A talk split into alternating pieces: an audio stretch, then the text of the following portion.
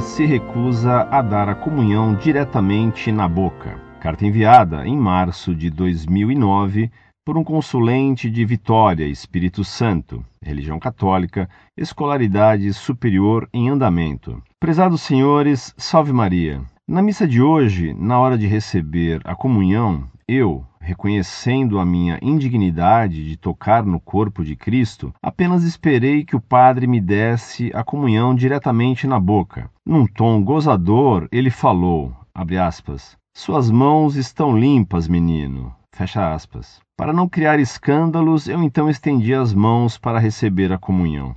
Eu deveria ter me negado a receber a comunhão nas mãos? Seria melhor eu ter deixado de comungar? Assim que cheguei em casa, logo acessei o site da arquidiocese da minha cidade para perguntar se tenho direito de receber a comunhão diretamente na boca. Outra questão relacionada a isso. É lícito os ministros da Eucaristia ministrarem a comunhão aos fiéis? Ou isso só é cabível ao padre? Quando será que o Papa corrigirá os erros do Concílio Vaticano II e a missa tradicional será restituída. Peço a Deus que abençoe e frutifique cada vez mais o trabalho dos senhores.